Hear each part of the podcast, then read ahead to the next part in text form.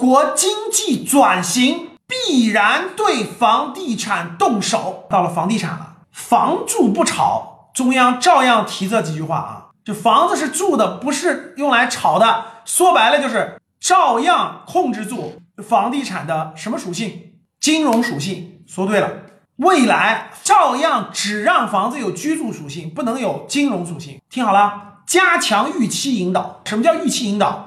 房子你不要想着涨价了，你不要想着金融属性在发威了，不可能了。预期引导是啥意思？要收房产税了。预期引导啥意思？稳住，既不想涨也不想跌，往前过渡，探索新的发展模式。你看见没有这句话？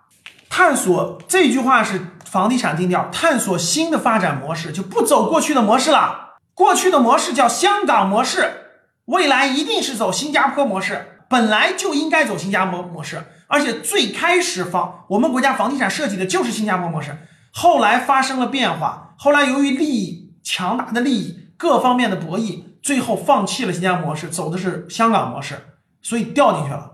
探索新的发展模式，没有别的模式。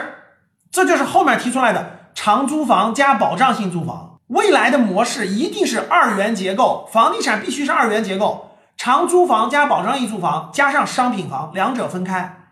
这件事本来最开始就是这么规划的，后来出错了。待会儿我给你讲这个房地产的前世今生的时候，我给你讲明白了啊。商品房市场这句话啥意思？不是打压商品房市场，商品房市场更好的满足。购房者和合理住房需求啥意思？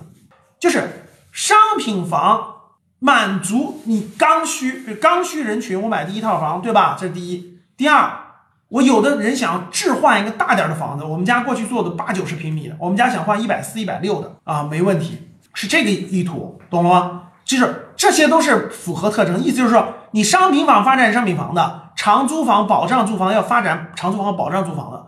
这个大方向就又走上正轨了，叫新加坡模式。我去新加坡亲自去考察过啊，我去新加坡考察过新加坡的呃商品房和这种他们的这个主屋啊，我都考察过。通过这个咱们管理层下的这个房地房地产这几句话，你看见没有？房住不炒，加强预期引导，发展新的发展模式，长租房和保障性住房发展，商品房。满足合理购房需求，可以看出来，不让地产行业崩溃，这是肯定的，不可能让地产行业崩溃。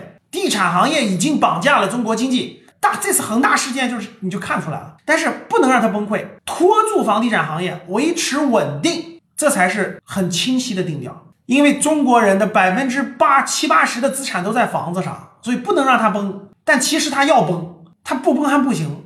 我觉得真的是这句话，就地产二十年大拐点，为什么是必然趋势？这不是我的最关键的，我给你讲个最关键的吧。听好我这句话，我一会儿讲的重点就是这句话。你能听懂，今天就没白来；你听不懂，今天就白来了。中国经济转型必然对房地产动手。我再重复一遍：中国经济转型必然对房地产动手。再说一遍。中国经济转型必然对房地产动手，整个过程都按这个往下推演的。